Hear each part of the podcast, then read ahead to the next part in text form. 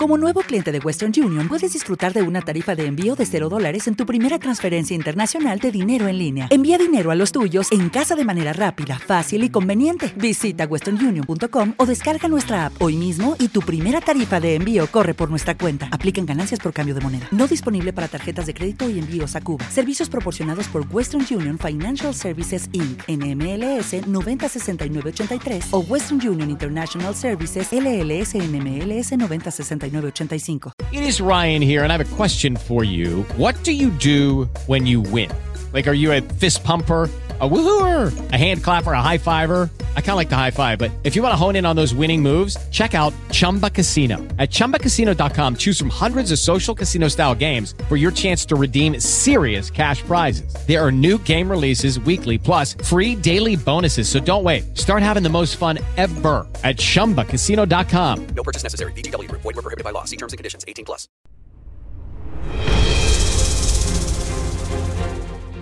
Producciones Carballés presenta El legado de Borges 2.0 Un podcast de literatura para amantes de la cultura.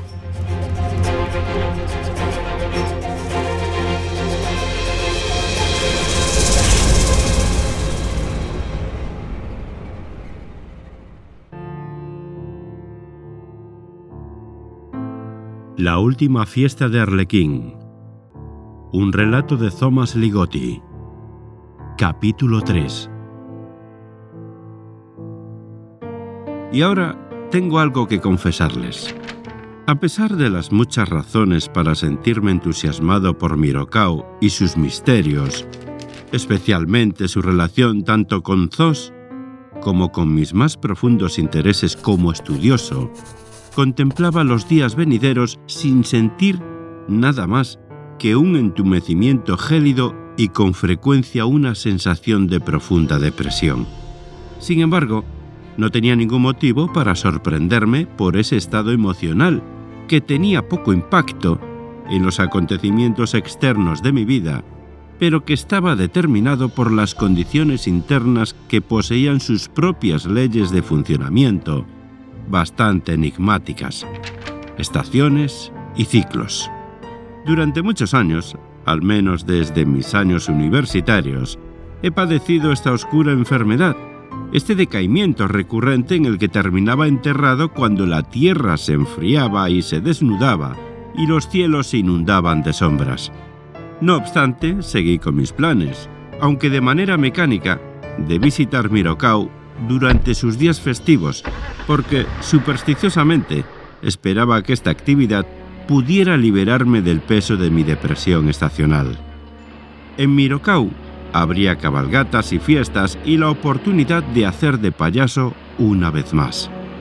Durante semanas practiqué mi arte e incluso perfeccioné un nuevo truco de magia de malabarismo que era el plato fuerte de mi repertorio de payasadas. Llevé mis disfraces a la lavandería, compré maquillaje nuevo y ya estuve preparado.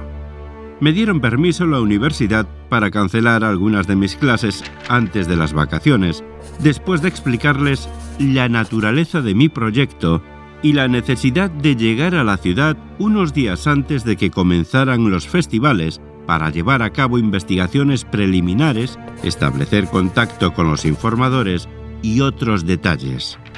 De hecho, mi plan era posponer cualquier investigación formal hasta después del festival e involucrarme de antemano tanto como fuera posible en sus actividades. Por supuesto, durante ese tiempo escribiría un diario. No obstante, había una fuente que quería consultar. Específicamente, regresé a aquella biblioteca de provincias para examinar aquellos ejemplares de Mirocao Courier fechados en diciembre de hace dos décadas. Una historia en particular confirmó un punto que Zos señalaba en el artículo de Arlequín, aunque el suceso que relataba debió de tener lugar después de que Zos hubiera escrito su estudio. La historia del Courier apareció dos semanas después de que hubiera acabado el festival de ese año e informaba de la desaparición de una mujer llamada Elizabeth Biddle esposa de Samuel Biddle, propietario de un hotel en Mirocau.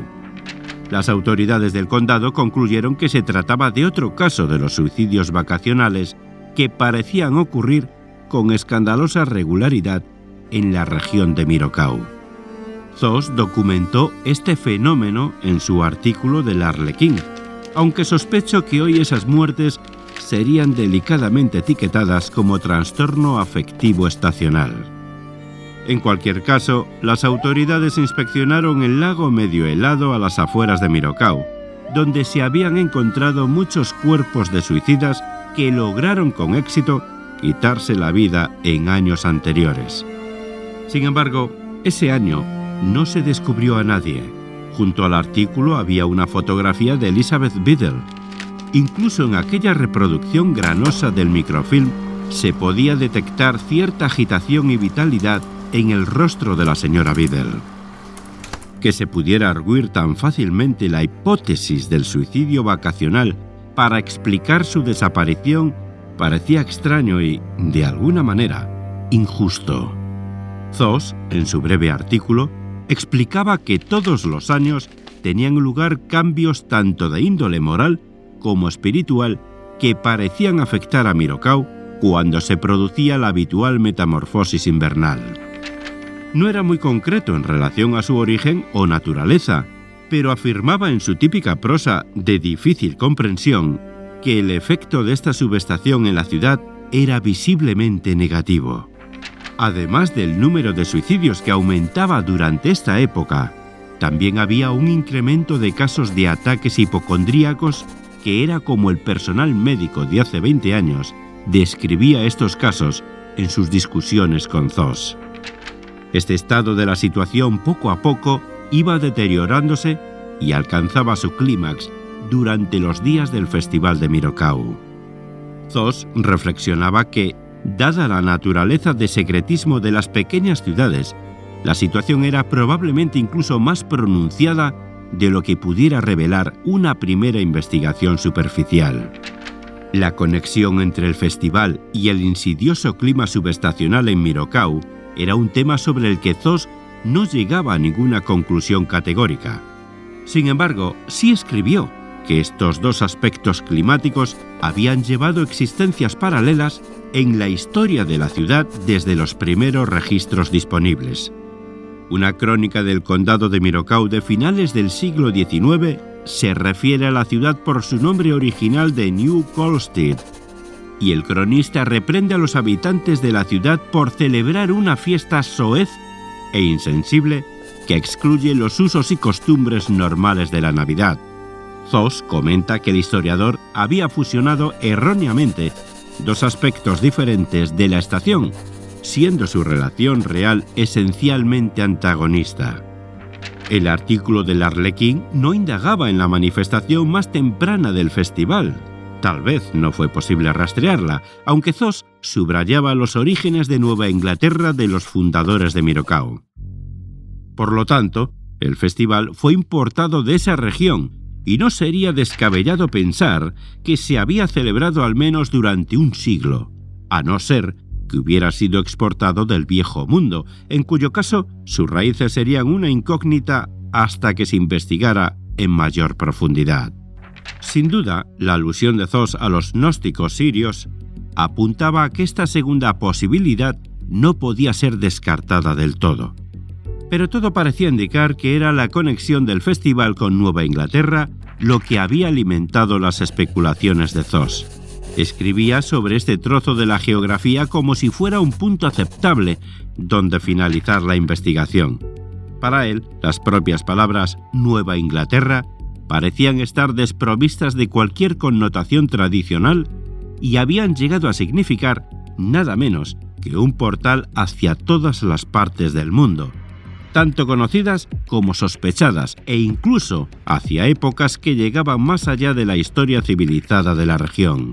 Habiendo sido educado en parte en Nueva Inglaterra, podía entender hasta cierto punto esta exageración sentimental, porque en efecto hay lugares que nos parecen de una antigüedad que va más allá de toda medida cronológica, y que parecen trascender los valores relativos del tiempo adquiriendo una especie de antigüedad absoluta que no puede ser desentrañada de forma lógica.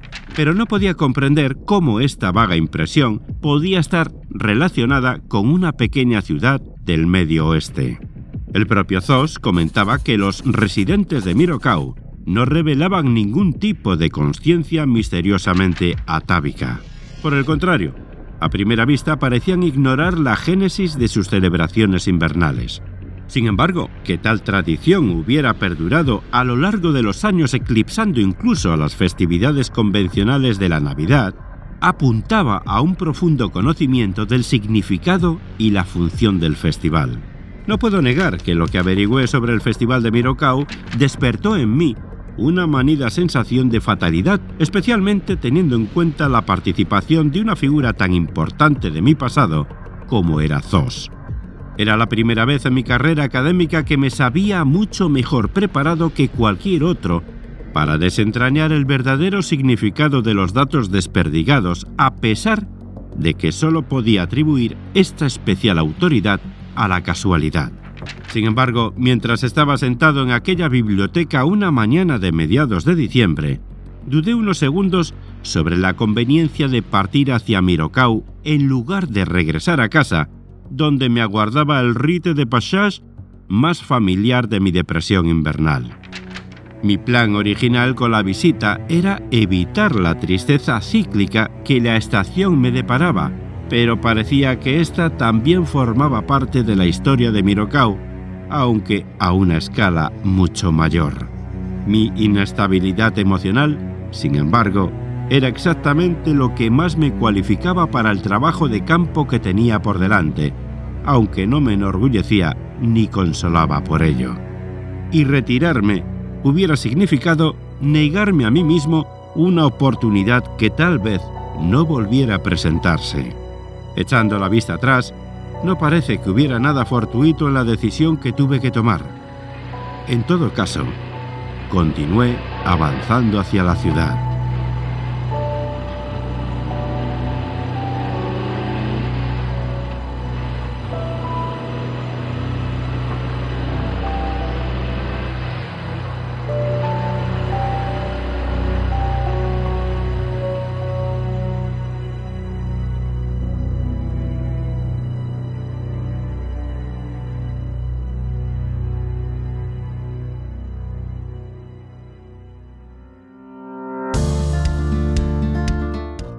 El legado de Borges 2.0. La literatura mundial en su máxima expresión.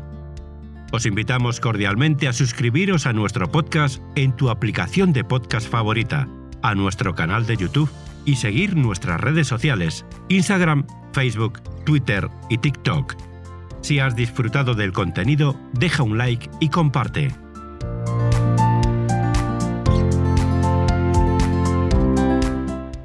Las nuevas generaciones de escritores interesados en que sea la voz de su creación literaria, ponerse en contacto con Producciones Carballés. Tenemos una propuesta para ti.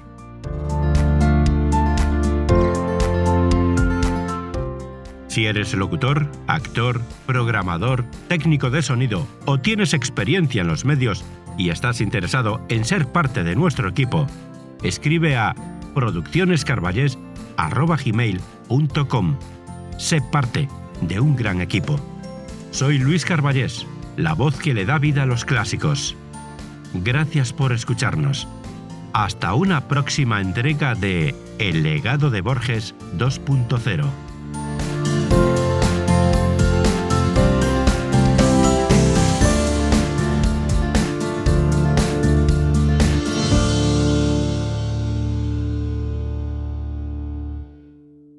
Grab a 30-day free trial of Live by Live Plus, and you'll get unlimited skips, commercial-free music, and all of the podcasts and live streaming events you can handle. Visit livexlive.com slash podcast one to learn more and start your free trial. Hello, it is Ryan, and I was on a flight the other day playing one of my favorite social spin slot games on ChumbaCasino.com. I looked over the person sitting next to me, and you know what they were doing? They were also playing Chumba Casino. Coincidence? I think not. Everybody's loving having fun with it. Chumba Casino is home to hundreds of casino style games that you can play for free anytime, anywhere, even at 30,000 feet. So sign up now at chumbacasino.com to claim your free welcome bonus. That's chumbacasino.com and live the Chumba life. No purchase necessary. Group. Void prohibited by law. See terms and conditions. 18 plus.